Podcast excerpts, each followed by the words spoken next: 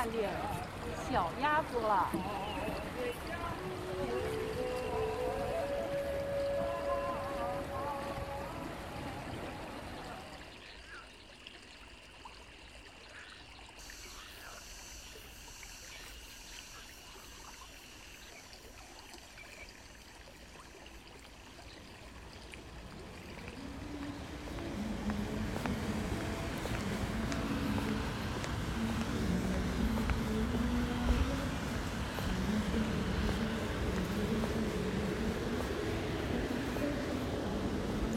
现在是晚上十点二十的亮马河边，我刚和朋友坐在河边喝完酒，然后现在亮马河两边的灯已经基本上都关掉了，然后人也没有那么多了，只有点点灯光，旁边坐着一些就是像我们一样喝着小酒的年轻人们。然后现在北京的气温也没有那么高了，因为今天、昨天下了雨，所以今天整个就都还非常的惬意。然后河对岸有人在唱歌，就这个时候的亮马河非常的可爱。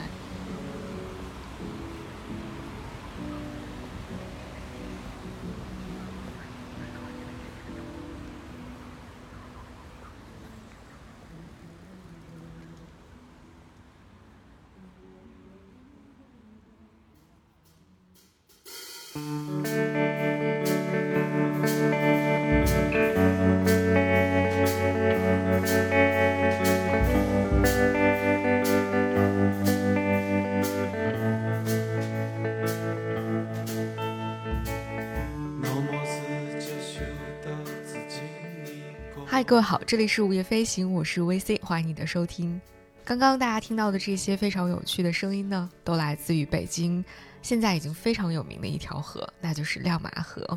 我们其实，在呃之前那一期关于九十五路公交车城市漫游的节目当中，也跟大家推荐过亮马河这个地方。其实从好多年前，亮马河就是我特别喜欢去啊随便走一走、逛一逛的一个地方。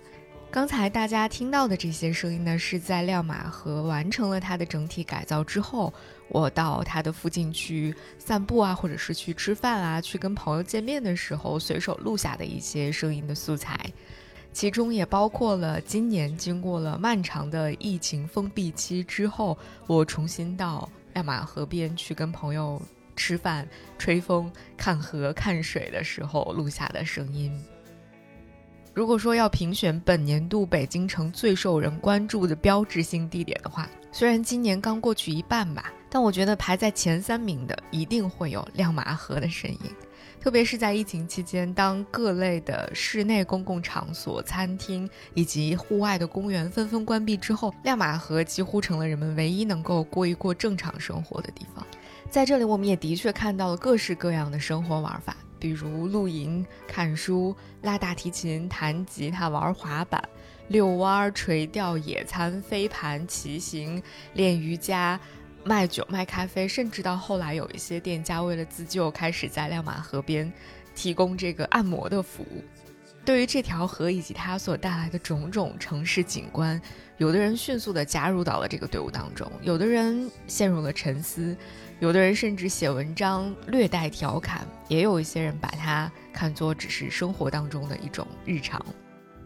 那亮马河对于每一个个体来说，它到底意味着什么？它究竟承载了生活在这个城市当中人们怎样的情感？还有我们的生活到底需要怎样的公共空间？啊，甚至比如人与水、城市和自然到底有着怎样的刻进 DNA 里面的那些联系？那我就选了一个周末，和常住在亮马河边的一位常住居民，我的好朋友，一起坐在河边儿，吹着小风，喝着咖啡和酒，聊了聊天儿，聊了聊我们和亮马河的故事，亮马河带给我们的一些很与众不同的东西，以及我们对于这座城市，对于这座城市当中公共空间的一些期许和未来的希望。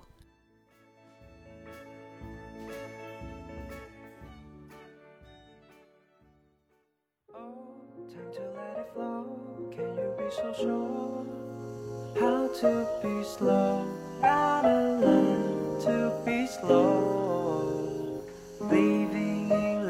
个场。Hello，大家好，我是 VC。相信通过今天我们的这个呃开头的这个背景音，大家已经能够感受到我们今天的录音场景和以往有些不一样。我们今天从室内转移到了室外，是在北京非常著名的，也是很多人都很喜欢的一条河边，就是亮马河。然后我们今天请到了一个亮马河常住居民，我的好朋友，让他先来跟大家打个招呼吧。午夜飞行的小伙伴，大家好，我是王孙归燕。然后也是第三次来到午夜飞行，和大家一起分享我们最近的生活和体悟。嗯，之前有来跟我们分享过春节回家的一些回忆，然后也一起讨论过《Friends》这个这个这个非对非常喜欢的电视剧。然后今天呢，我们就一起来到了。啊，小伙伴的家 旁边的这条小河，因为对于我们来说，可能我们要啊，就是进行一些通勤才能够来到亮马河边，然后亮马河可能是一个我们需要啊特意来的一个场所，但是嗯。对于王村归燕来说，这个就是他们家旁边的一个小河，他对这个附近简直是了如指掌。所以我们今天就特别请到了他，跟我们一起来聊一聊跟亮马河相关的一些故事。有机会跟大家聊这些，表示非常荣幸啊！是这样，其实我也挺有意思的，就是我的工作单位其实也是是在亮马河的最。西头，我不知道那是起源还是结尾。然后呢，我家是住在河的中段，就是在离蓝色港湾比较近的地方。嗯，就我们现在坐的这个地方。对对对对。然后，所以也是经常和 VC 在这里碰面聊天。嗯，它的终点是在就刚才我们走路来的那个地方附近，还挺有意思的。因为它的这个修缮过程就刚好是从西面然后到东面，嗯，或者就反正这一段已经修的是比较完善了。然后，但是在最最东面的那一片，它其实是一对一片湿地。我最早的发现它是因为我在那个朝阳公园跑步，然后发现哎这一块好像是通的，然后后来就专门还去查了这个亮马河的施工图，发现他们是想把这片水域都勾连起来。然后在还没有修的特别完善的时候，大概是在五一前后，但那会儿已经能徒步走过去了。然后那段时间也是觉着沿沿着河走，然后要思考很多很复杂的问题，然后就一路从。中段一直走，一直走，但是它会让你觉得很吸引，不想停下来。嗯，已经挺累的了，但是你就老是觉着，哎，前面的那个，会有一种探索未知的感觉。是的，那片也真的是很推荐大家。就是我走到那片的时候，大概会有嗯小小野鸭子，然后就是那会儿当时春天嘛，然后妈妈带着一堆刚孵化出来小鸭子，然后在湖边啊，就河河边波光粼粼的走过去，然后旁边会有一些钓鱼的人。嗯，然后基本上行人很少，特别安静。然后在那会儿，你就能听见各种鸟语花香，一路过来，就大自然的声音就特别明显。对对，因为也是大家知道，就是疫情期间，好像大家都是基本上原地的一个状态，那就很难有这种好像深入到某个自然的场景，就是。沉浸式的这种，然后在那段就那次，我会觉得说，哎呀，太好了，就是你终于被大自然所包裹住了，然后你闻到的空气，然后你看到的东西，就都是啊，是自然的，嗯，特别是在就是北京三环边上有这样的一个地方，你就觉得简直还挺神奇的，对对对，对，应该说你是见证了亮马河整个修建过程的这个，哎，真的真的挺有意思的，就是最早的时候，我记着刚开始。就是亮马河这边，其实它的那个堤岸啊，什么就都是那种小土坡，嗯，然后周围也没有什么修建出来的，就是现在好像有好多配套配套设施啊，比如说像网球场，嗯，那个可以滑滑板的地方啊，然后还有一些就是大的空间，大家可以在那儿。我看还有人在那儿打拳击的，就是练啊什么的，还挺有意思的。然后在那会儿呢，就是周围都是马路过道，或者是就那种杂草啊什么的，占了挺大位置，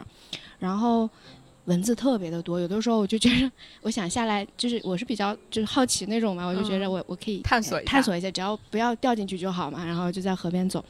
然后你就发现走不了多久，那但是那会儿有一些就是那种最最基础的石板凳，嗯，就我觉得就跟七八十年代咱们那会儿小的时候的那种公园差不多。然后但是呢，你得用跑的，你站一会儿就腿就太痛苦了，太难了。那那会儿的河好像。就是更更自然一些，嗯。嗯，但是我记着那会儿是一三年前后的时候，就是第一回来亮马河旁边，就是在三环附近，我就看到有在游泳的那些大老人们，对，然后但是那会儿好像人不太多，但是你一看就是常年在游的，他好像也是很有热情的这种，然后我就觉着也挺好的，就是就感觉就是很自然，嗯，嗯，就是野蛮生长，也没有人来管。呃对对。嗯然后这个修缮的过程其实挺痛苦的。刚开始我就觉着，哎呀，太好了，我每天上下班我可以骑着自行车，然后那个沿河是吧，嗯还能开心开心。然后后来这个修缮过程好像时间挺持续挺长的，嗯中间又暂停了，然后又调整方案啊，然后包括每一就每一段河。就河段修好了，它开了，然后其他的段没有开，然后可能逛逛逛就被堵在路上了，然后就再回去，然后就大概是这么一个过程。包括你看那个水质也是很有意思，就是刚修好的一段，然后那个水水水它是黄的，然后有好多泥沙之类的，这时候就会看到有那种小的船，嗯，应该就是专门搞水利的这些这些这些嗯工作人员，，嗯对，然后他们呢就划着小船儿，然后有的是在打捞，有的是在搞就是种植一些水草。嗯然后就是每隔一段时间，你可能刚开始在忙完这一周，然后下一周你看，哎，就会比上周轻一个度，啊，就很有趣，很有趣。这工作效果非常显对著。对，然后你就发现，哎，就这些水草，它这些生态，其实它本身环境是有一个自净能力的嘛。虽然我不懂、嗯不懂这些，但是你看着你就会觉得，哎，很欣喜。然后从那时候开始，我就我就可以通过这个来判断哪个是已经修缮比较成熟的地方了，哪些是啊就是刚修的，然后它那个哦泥沙就会比较重，就还挺有意思的。哦，哎，这个好有趣啊！这个是真的嗯只有你每天可能就是非常频繁的到这儿来，你才嗯能够观察到的东西。对，然后就是你走着走着，你之前你不觉得你说他们在干啥捞鱼吗？然后一看人家在正经工作，然后 对，然后工作了一段时间，发现哎呦，工作效果很好，就是马上就清亮了，嗯哎，觉着哎呀，看着还是挺挺开心的，嗯嗯。那后来修好了之后，就是全线贯通之后，你是有从头走到尾过吗？或者是就是有最长走过多多久啊？最长走过就是五一期间，就这回疫情期间，我觉得可能是真的是很珍惜能有这么一个，就是平时好像你看看也就觉得无所谓了，上下班有着急也累嘛，就骑个自行车赶紧回了。现在就觉着，哎呀，我能不能沿着河散散步啊什么的。然后五一期间其实也是面临一些比较比较艰难的一些决定，然后也是各种自己的状态也也也需要去调整。然后那段时间，嗯，在亮马河旁边跑步，跑跑跑，后来觉得累了。我记得有一天就是，嗯，我就决定说我就走路，拎了两瓶水，然后从这个原住民下楼了以后呢，就是终点，就是中间的这个终终点，嗯然后从蓝色港湾一直走走走。先先绕回了那个起点，就是西边，就是临近我工作单位的地方，然后又折返。但是因为这一路上你好像一直在思考一些问题，以及你在思考问题的时候可能很很专注，嗯。包括其实我觉得有的时候思考问题的时候，他会有一些很负面的情绪，焦虑啊、痛苦、难过，但是好像就被河水带走了，就是你跟着他，会有一种嗯，就是安安定感，然后你就跟着他一起，你就觉得平平静静的，但是你也在处理一些很复杂的事情，然后又从所谓西边，就是我的工作单位的那个点，一直往往这边走，走到蓝色港湾的时候，我就觉着哎呀，已经快到中午了，那会儿大概十一点多了，我说哎好晒，然后以及我想上楼了，然后又觉着哎。我之前跑步看到过那片湿地，我是不是可以去探索一下？所以就有了刚才咱俩聊到湿地的那个问题，然后就一直走走走走到前头，就看着各种哎没没想没想象到的东西，然后也给我一些启发，就是因为我思考的这些事儿也是在一个经常是一个固化的，就是我常规的这个思维里面在在做嗯选择呀，或者是在做决定，然后那会儿我就觉着哎，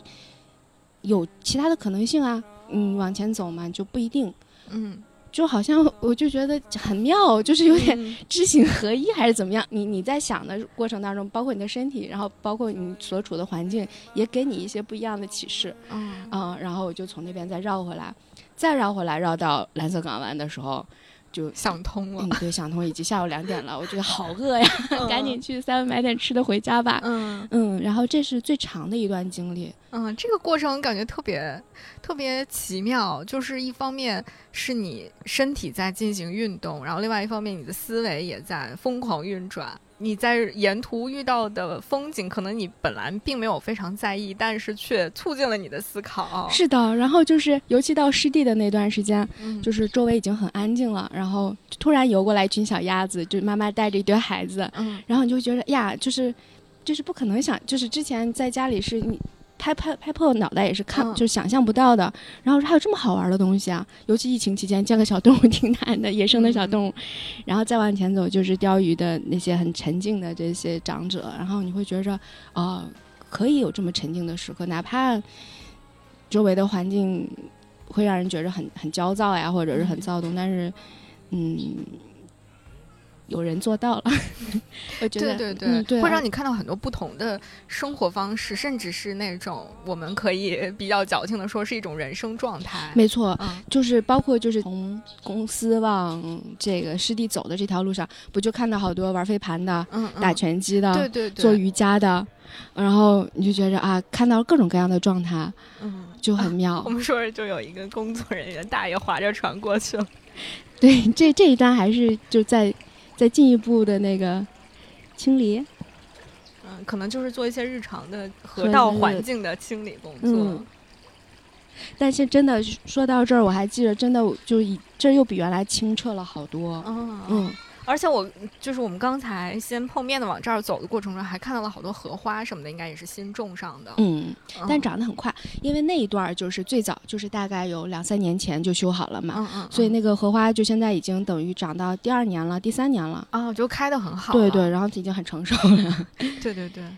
哦，回到我们刚才说，就是可以看到不同的那种人生状状态生活状态，嗯，就的确是能够给你就是拓宽了你的那种对于生活的想象。我觉得这点特别重要。嗯就是虽然我觉得，就包括刚才我们说，就是有很多文章在写，比如什么所谓中产阶级最后的什么倔强啊之类的，你你能够感受到其中带有一定的戏谑，或者是就是那种反讽的语气在里面在调侃。对，但是你不得不承认的是，它的确让你看到了，就是原来在城市当中生活的人是非常不一样的。嗯就是我们呃，就是负面一点的说，就是人类的悲欢并不相通；但是正面来说，就是。嗯，我们不一定非要活成统一的一个模式，也不一定必须要全世界的人都共同关心一件事情才是才才是正确的，才是好的。对，其实还是有很多不同的丰富多彩的生活状态的。是我看到那些玩滑板的小伙伴们，就是、嗯哎呀那种激情、那种那种热烈，让我觉着哇，就是那个生命的那种活力、那种绽放。然后我好想加入他们，但是我不行，我我不协调。然后我就跑跑步吧，然后也嗯行。哎，有有意思的是，就是我在好几次跑步的时候，就会发现，就是跑步的人之间，就是我们比如比如彼此看见了以后呢，嗯会点点头，嗯，嗯、然后甚至有一些识别同伴，对对，甚至有一些我还见过一些外国的小伙伴，就大声跟我喊加油，喊的是中文，啊，然后我也就被下意识的带了一句说加油，然后但嗯是，哎，那种感觉就是好像生命和生命之间在打招呼。嗯，然后我会觉着，因为之前跑步吧，这个事儿就是起步很难，但是我的经验就是跑到两三公里的时候就开始开心，一般嗯五公里左右就比较开心了。嗯嗯，所以有的时候我开玩笑我说有没有什么是五公里解决不了的，如果有就再再跑一个。公里，然后，但是在这个过程里面，尤其叫前一两公里的时候，你的那个身体状态是要被启动的。嗯那段时间是有呼吸啊，各种也是挺累的。但是你就想到，哎，或者是真的就对面跑过来一个人冲你点头，冲你微笑，然后他也是在跑步的。你真的受到鼓舞的感觉。对，然后你就觉得，哎呀，太好了，我在做一件有意义的事情。我不知道为什么会有这种想法，但是就是嗯，包括你跑完以后，你也会觉得，哎，今天这一天状态都很好。第一，我跟自己有一个很好的整个状态的开启，然后我真觉得这种来自陌生人的这种善意的这种表达，就哪怕点点头，就互相眼神有个交流，嗯就已经好开心了。我觉得这是好像城市人群里面特别稀缺的一种东西。嗯，我觉得是有那种你会参与到了。好像参与到了世界的这个运转的过程当中的那个，不是不然的话，你就好像自己一个人就是在独处，或者是自己在一个固定的封闭空间里，你就觉得我的世界好像只有只有这些人，只有这一点。但是如果我走到外面去，跟很多陌生人，虽然大家并不认识，但是我们在这个过程当中却是有这种能量的流动的，你好像参与到了自然的这个循环里面去。对，然后就有那种就很温情的那种链接感，就是即便我们不熟悉，就是不认识，然后没有任何的这种交集，但是好像生命和生命彼此之间是共通的。嗯，我觉得这个可能也是为什么就是疫情期间大家就是越是没有办法在更多的公共场合出现，越是非常渴望 到这个河边来跟陌生人共处。虽然可能大家也不打招呼，嗯或者是也没有什么更多的交流，但是就是喜欢在这个空间里面共同呼吸一下的感觉，好像也不错。没错，嗯。But I've got the feeling on my own. And though it's just a lie to you. For the first time, I missed you. Remember, waiting until the stars found you with me. Here and now, just stay close to my side and let us settle down. 哦天哪，好多游船！京朝二号这会我看到了三，就是今朝一二京朝，可能是京朝吧，啊一二三号同时出现在了我们的眼前。哎，太好了，恢复运营了。嗯，就最早的时候，其实这是一个很神秘的事情。游船，对这个游船，当时大家就是有人坐过，那会儿可能是试运行。然后我我有一个小伙伴是在就是附近的那个使馆工作的，嗯所以他们有一次中午呢是公公司几个小伙伴说中午有时间赶紧去体验一下。然后体验的时候，他们说这个这个游艇它会到某个桥下面，就是比较宽敞的桥下面，它会放一段儿纪就是亮马河的纪录片儿，啊，大概二十多分钟。啊，对对对，我最早看到过，呃，那个时候亮马河好像还没有太改造。我记得我当时对亮马河的第一，就是觉得亮马河和我能产生链接的时候，是在，反正就是很多年前，那个时候嗯亮马河只改造了一小部分，嗯然后旁边就是相对应的建建起了那个启号大厦。就是在启啊浩大厦，它特别棒，它就是有一个一层的空间是露在外，就是是外面的那个露台。对我老在那儿待着。哦，然后那个露台就很妙，它有一些就是活动什么的会在那个露台上举行。然后我印象特别深刻，就是我第一次距离亮马河那么近，是我参加在启号大厦里面的一个读书分享会。然后很巧的是，呃，那次的就是是一个关于城市精神分享的一个读书会。然后他请到的嘉宾，除了那个讲城市精神的那本书的两个作者，国外的两个作者之外，他的另外一个分享嘉宾就是刘宇老师。就是我特别喜欢 的刘宇老师，然后那也是我很就是大概三四年就是没有见过他在任何公共场合出现之后，他第一次出现，嗯，然后那一次就是我印象非常深刻，就是在那种夜夏夜里面，然后那个时候风就是也不是非常热的，就是。温度刚刚好的夏夜，然后有虫鸣，然后有灯光，然后你就你就可以看到你非常喜欢的刘宇老师和嗯另外两个人，就是在就城市精神进行探讨，那个简直就是太棒了，而且是在亮马河边，就那个是我对亮马河最美好的一段记忆。太好了。嗯，然后那个就从那个之后，我才渐渐的觉得，哦，亮马河是一个可以。就是盛放你很多回忆也好，很多情绪也好的那么一个地方，然后它嗯才渐渐真正的走入了我的生活里面，然后我才会，比如有偶尔从这儿经过，会想着来这儿，呃，散散步啊，遛遛弯儿啊什么之类的。你在就这儿有过精神盛宴。对，就就当时就特别特别喜欢那、那一段，嗯但是后来他就是你像你刚才说的很多段都没有，后来没有开通嘛，当时，所以我当时就不知道他有这么长，然后可以通达这么多地方，就是把我以前喜欢去的地方，现在他基本上都连接起来了。起来对我之前完全不知道，嗯直到就是最近的啊，这个亮马河逐渐被越来越多人关注之后，我才发现啊，原来它已经发展成了这个样子了，已经这么妙了。嗯 嗯，所以就是我觉得。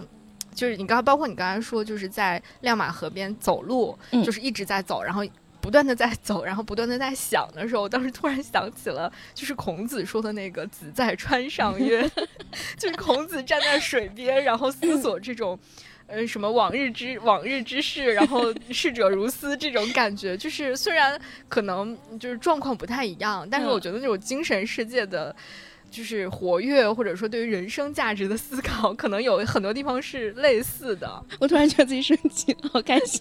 对，就是那种感觉很像。哎，很像，嗯就是很少有这种很妙的这种体验。嗯，因为你好像首先就是我们没有在在此之前可能没有那样的机会和空间提供给我们，让我们嗯能够去进行这些思考也好，或者进行这些活动也好。对，而且也是可能最近周围的环境变化很大，然后大家我们也没有这么多思考，对，然后就面对的情况会多，嗯 然后总得有有一些让你就是把这些东西跟自己解释清楚或者怎么样，带有个出口。嗯嗯，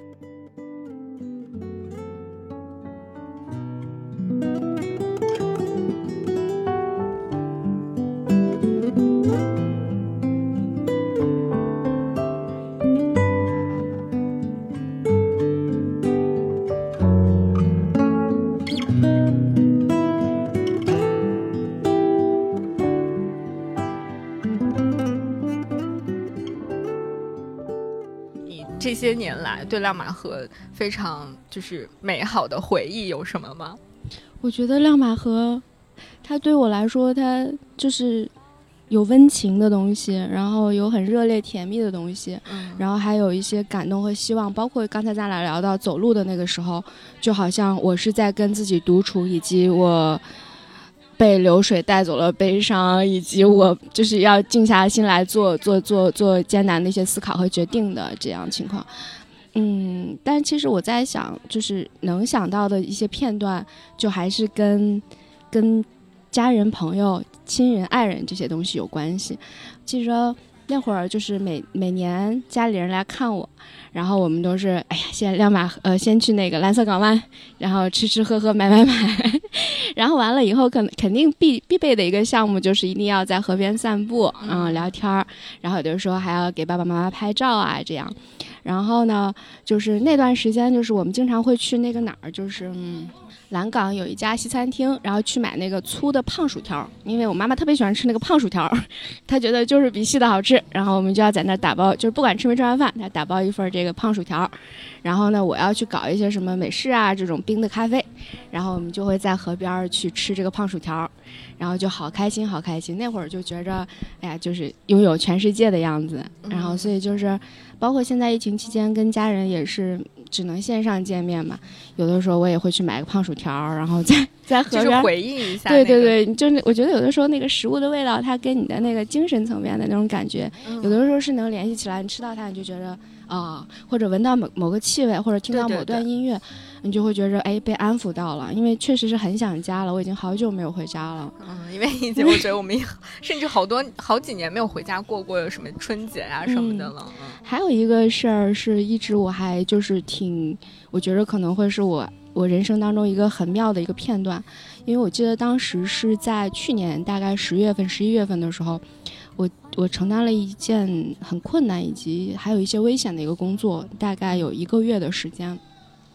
那段时间很难。然后这项工作结束以后呢，已经是快冬天了，到秋天末的十一月了。然后那天这件工作结束之后呢，我下午的时候先去我的工作单位先去报了个到，报完到之后呢，我就觉着已经快傍晚了，我说我要回家。然后呢，但那会儿心里是很温暖的，就是因为我在这个路上，因为我跟我喜欢的人约好了，我们要一起吃饭，吃晚饭，我觉得好开心，然后我就一边走。那会儿我在我的眼睛里面，那个亮马河旁边已经华灯初上了嘛，然后就各种流动的都是你就觉得很温暖的东西。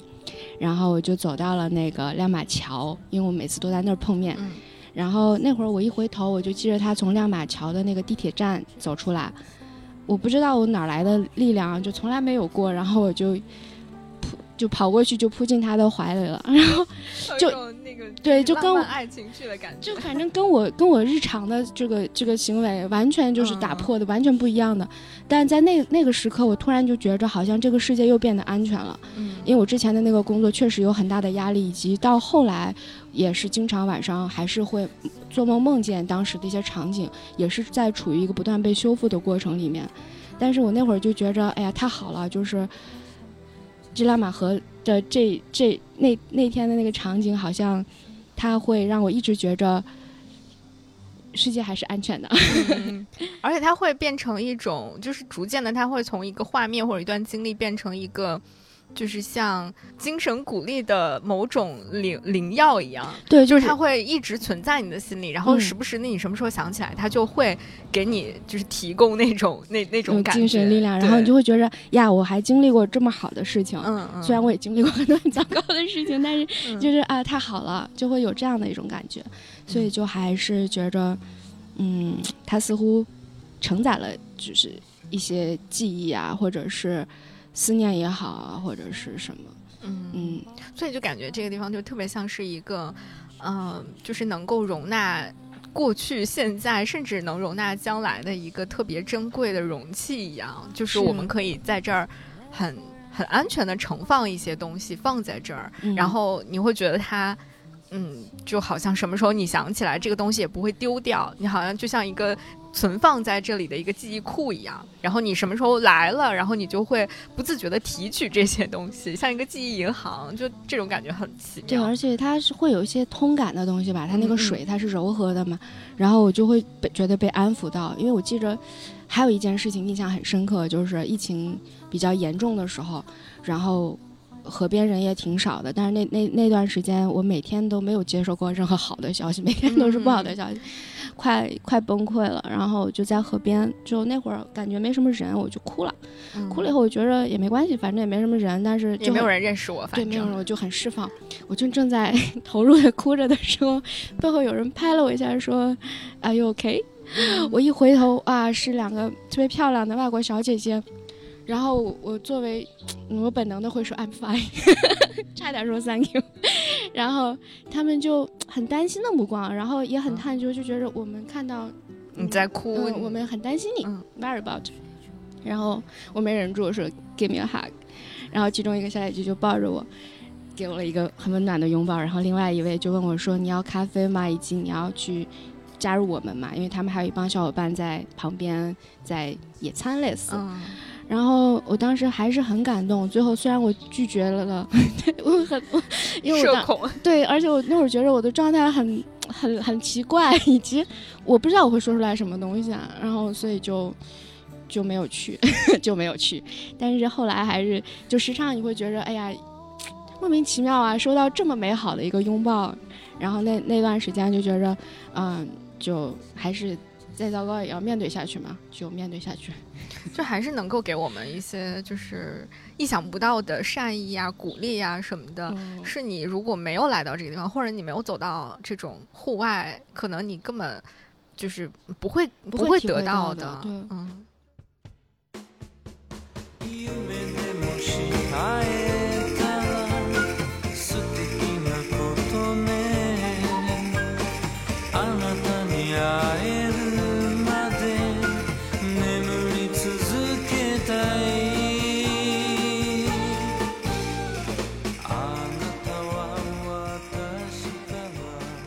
刚刚说到，就是每次到这儿来，然后看看到这个水啊，听到水的声音啊，就会特别安心嘛。嗯刚才就我们一路从那边走过来的时候，特别是走到那个桥洞下面，每过一个桥洞的时候，你就会觉得那个水离你好像就更近了一点，然后你也能更清晰的听到那个水的声音，嗯然后就好像特别的安心的感觉。嗯，我觉得可能人天生是对就是水啊，对于这种听到水的感觉、看到水的感觉，是天生有那种亲切感的。是。嗯原来不是看过一个说法吗？就是说那个生命起源于海洋，嗯，嗯，然后所以是不是我们我我们一直在跟他联系着，对，一直写在 DNA 里面，嗯，嗯，我觉我知道你你们家就是你的家乡也是有水，就是 有水经过城市的一个地方。没错，我的家乡很隆重，我 家乡在黄河边上，兰州，呃，是黄河的是中段吧，中上游，嗯，一个还蛮。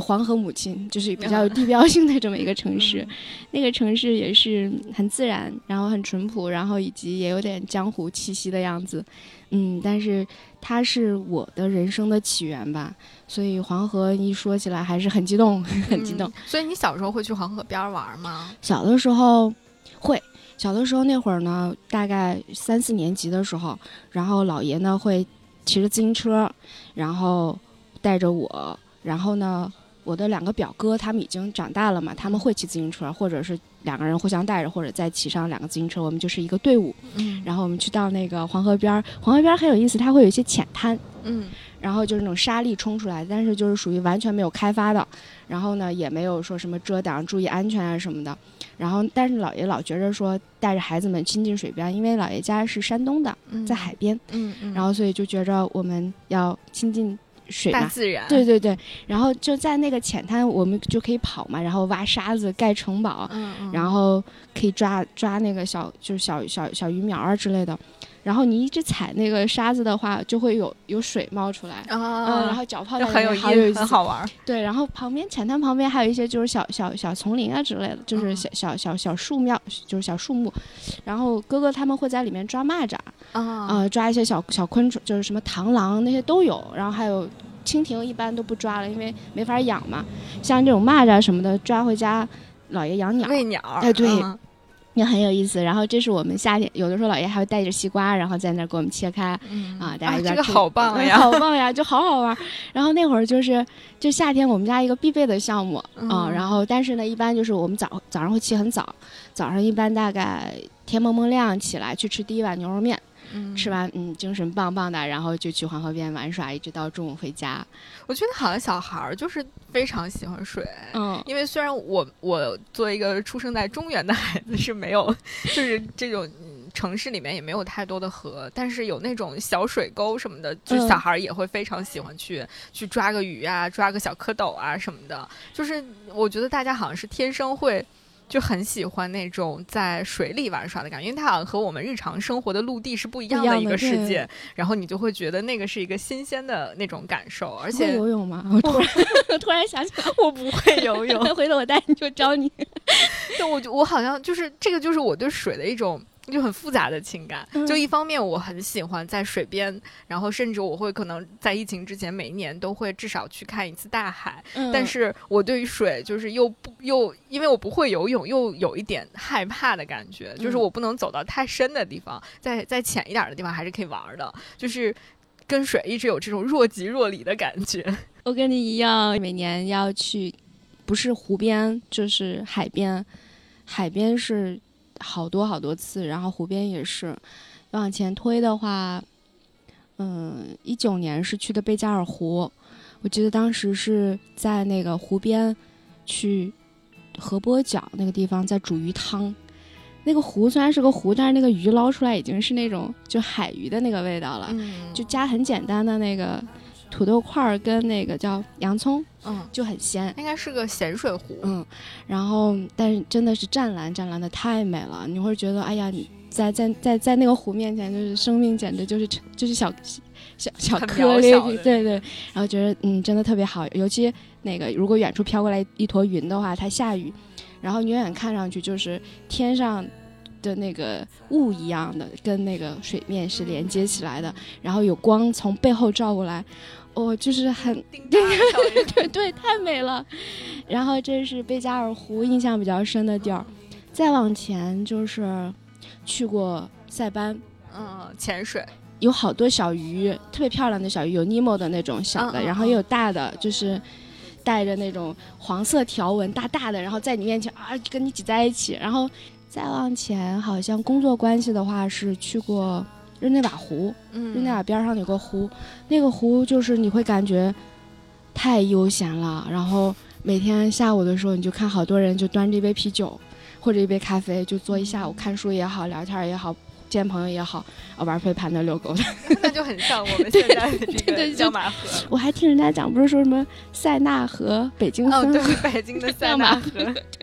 有这么说法。嗯嗯，然后再往前好像就还是大海了。大海就是印象很深的，就是在台湾交换的时候，嗯那会儿是要离开这个岛了，我们去的是垦丁，嗯，特别美的那个夕阳。那会儿不是还有个电影叫《海角七号》吗？对对对对嗯就是啊、这个现实比电影还要美啊、嗯就一直记着。对，疫情期间还是去过一遍的，因为疫情期间就在咱们的福建平潭岛。哦，因为当时很文艺啊，看到那个有人家介绍说，平潭岛有有一种叫蓝眼泪的水生植物，在晚上的时候，那个海水是湛，就是里面是发的荧光色的蓝、蓝色，哦我觉得好好看，我一定要去。然后去了以后啥也没有，因为蓝眼泪是四五月份才有吧。啊，然后季节不对，对，我是十月份去的，然后看了看也还行，那就吃点海鲜吧。嗯但是还是会被抚慰到。我记得当时在那个，就是因为其实平潭岛我倒是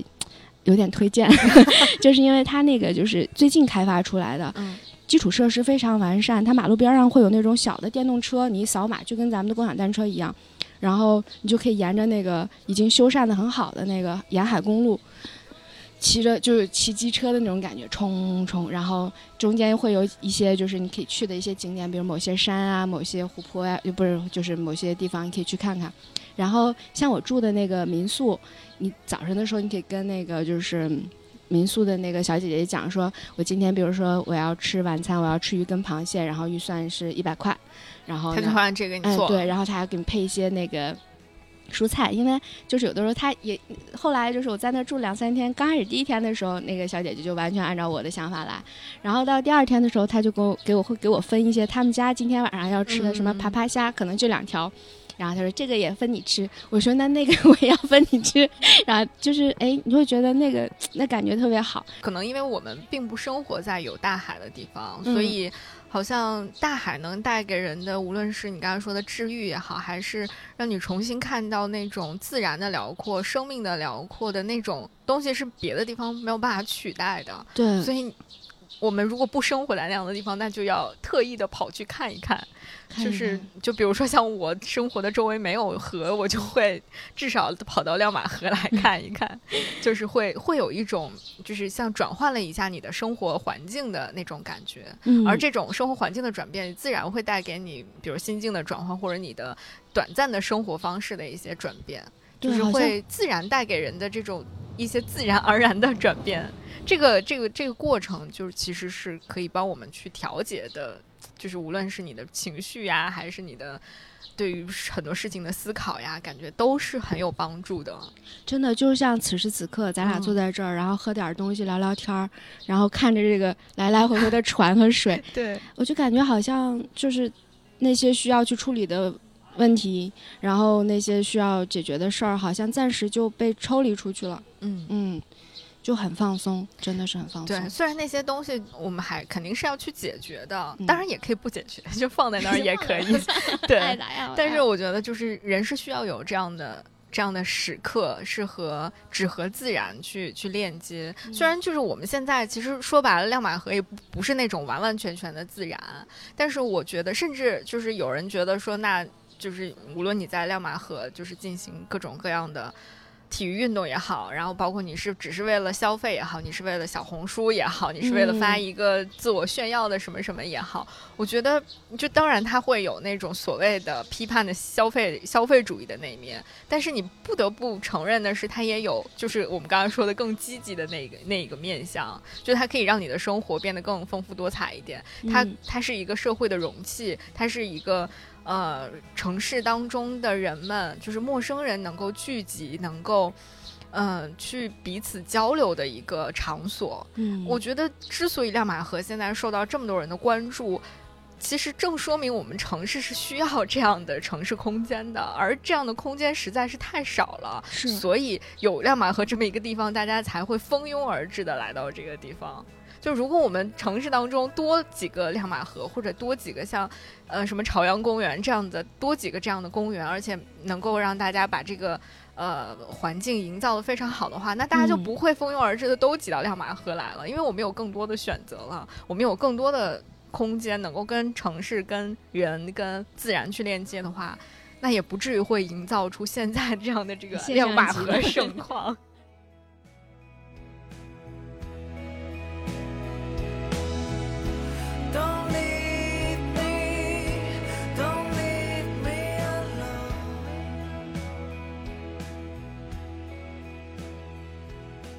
说到这个，其实就就让我想到了，就是最近在那个三里屯附近的那个纳里花园这个地方，就是被拆除了嘛。虽然可能，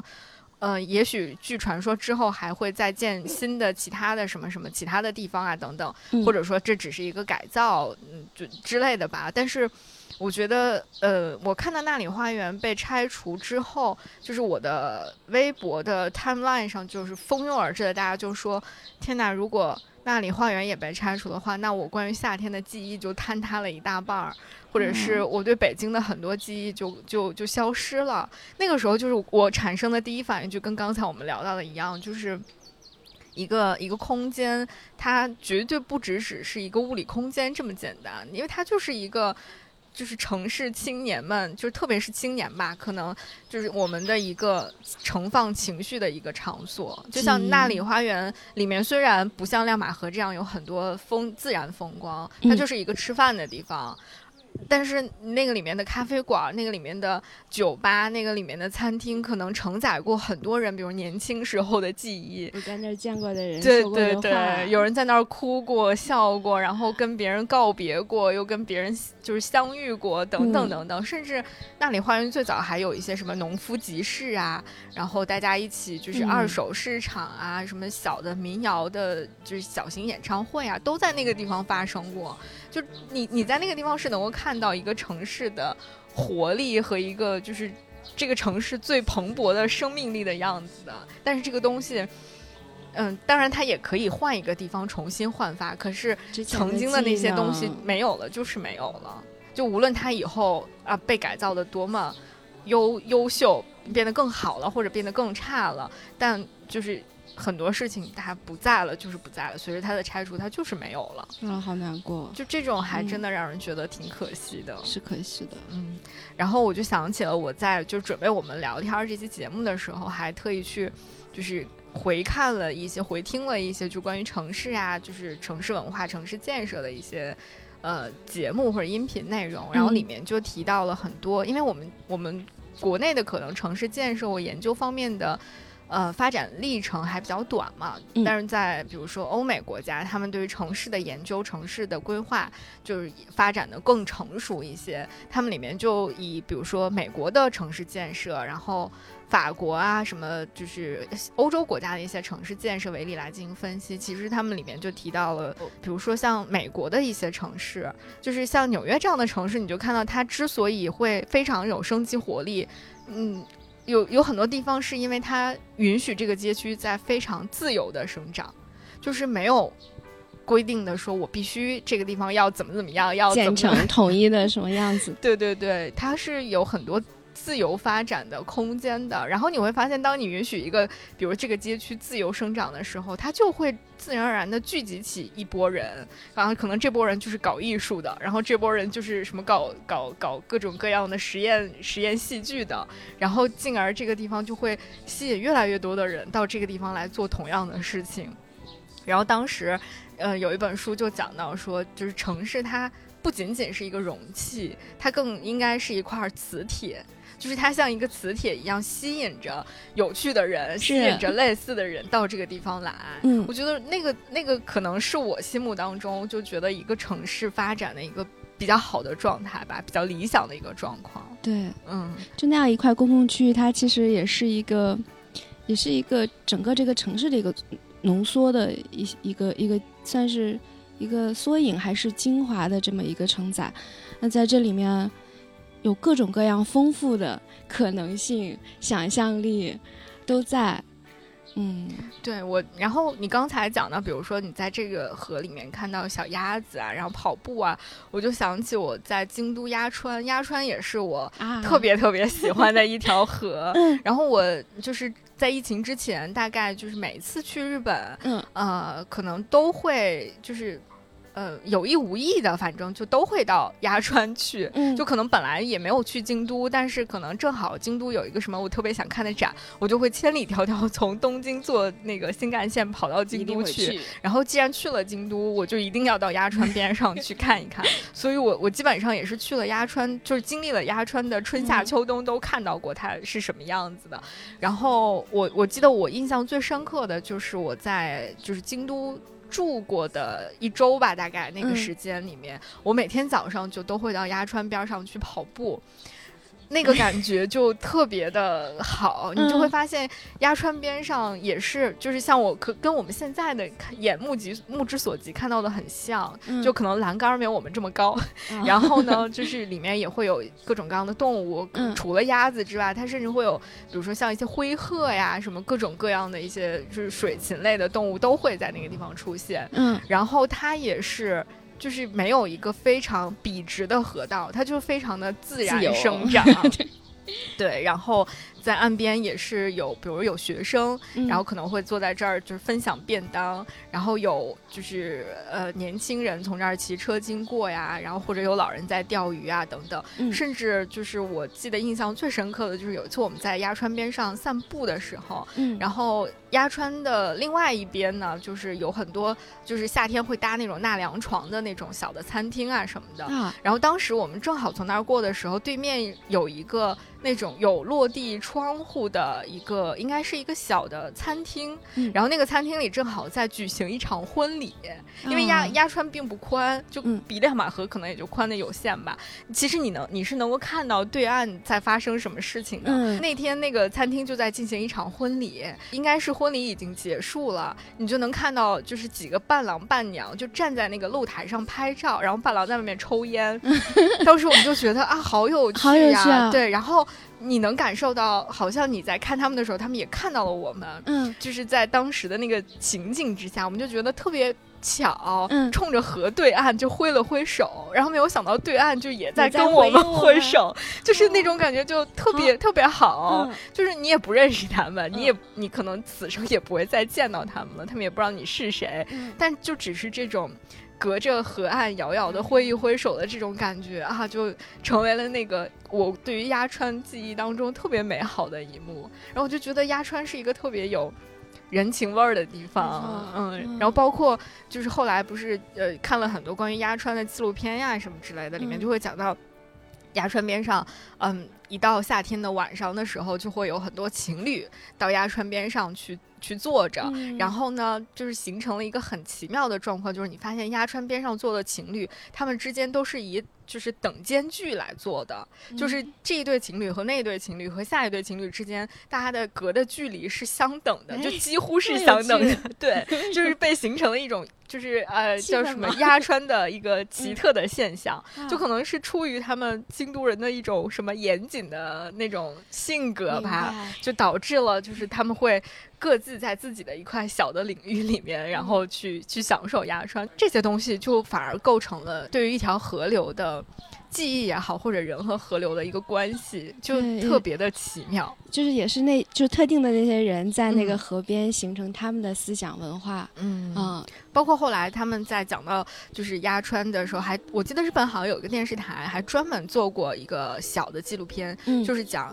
鸭川的青春，因为鸭川对京都人非常重要嘛，啊然后就很多呃日本的那种年轻人，他们的青春岁月都是在鸭川度过的。就你可能在鸭川边上经历过自己的，比如说初恋呐、嗯或者是很。高兴的时刻、痛苦的时刻、难忘的时刻，甚至你可能和同学吵架、打架的时刻，对甚至都可能在鸭川边上发生的。就是鸭川凝结了很多很多人的青春记忆。我觉得，如果有一条河流能够在城市的生活中扮演这样的角色，那真的是太难得了。嗯，就我很希望亮马河可以 成为这样的角色。或多或少吧，还都是有一嗯些惊人的相似。尤其我，在听你讲的时候，我看到的是这种人更想去接受到更自然、更纯粹的东西的这样一嗯种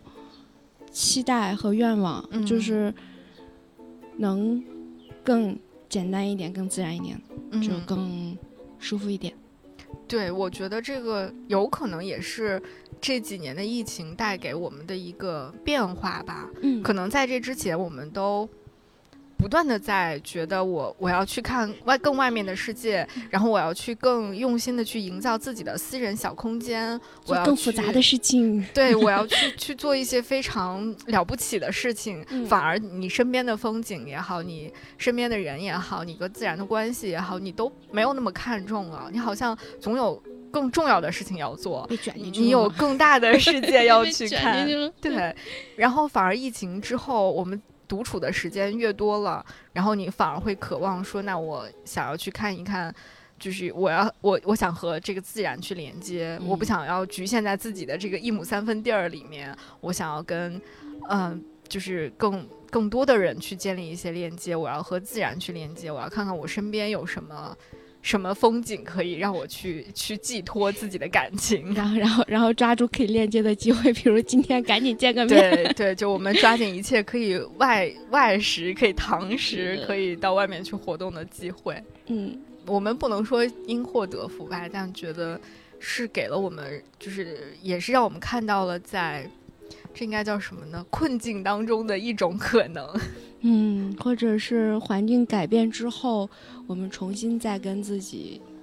对话的一个，嗯，就是我们怎么去其他的可能性。对，当过去的那种生活方式被彻底推翻之后，我们怎么在那个废墟上重建自己的生活？走下去，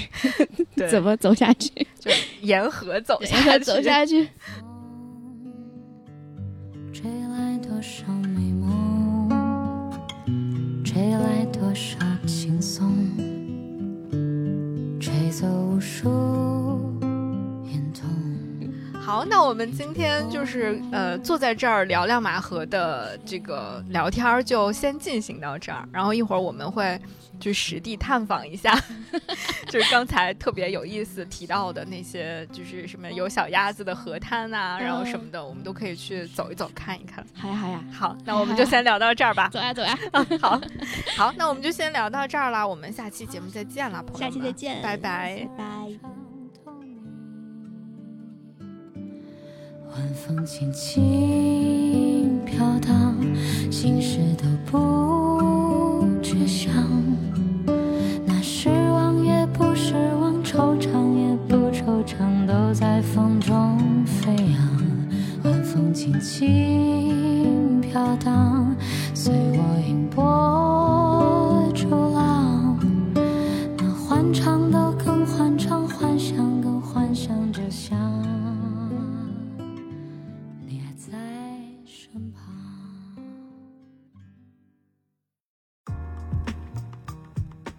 午夜飞行由 Marcast Media 制作出品，我们推荐您在苹果 Podcast 订阅收听。如果喜欢这档播客，你可以给出五星好评，也可以留言评论。同时，我们的节目也会同步更新在 Spotify、小宇宙、喜马拉雅、网易云音乐、QQ 音乐、荔枝 FM、蜻蜓 FM 等平台。另外，你也可以搜索“午夜飞行”的微博和微信公众号，期待你的关注和反馈。我们也欢迎有意向的品牌来赞助支持这档播客节目。合作联系可发送邮件至 hello at market media dot com。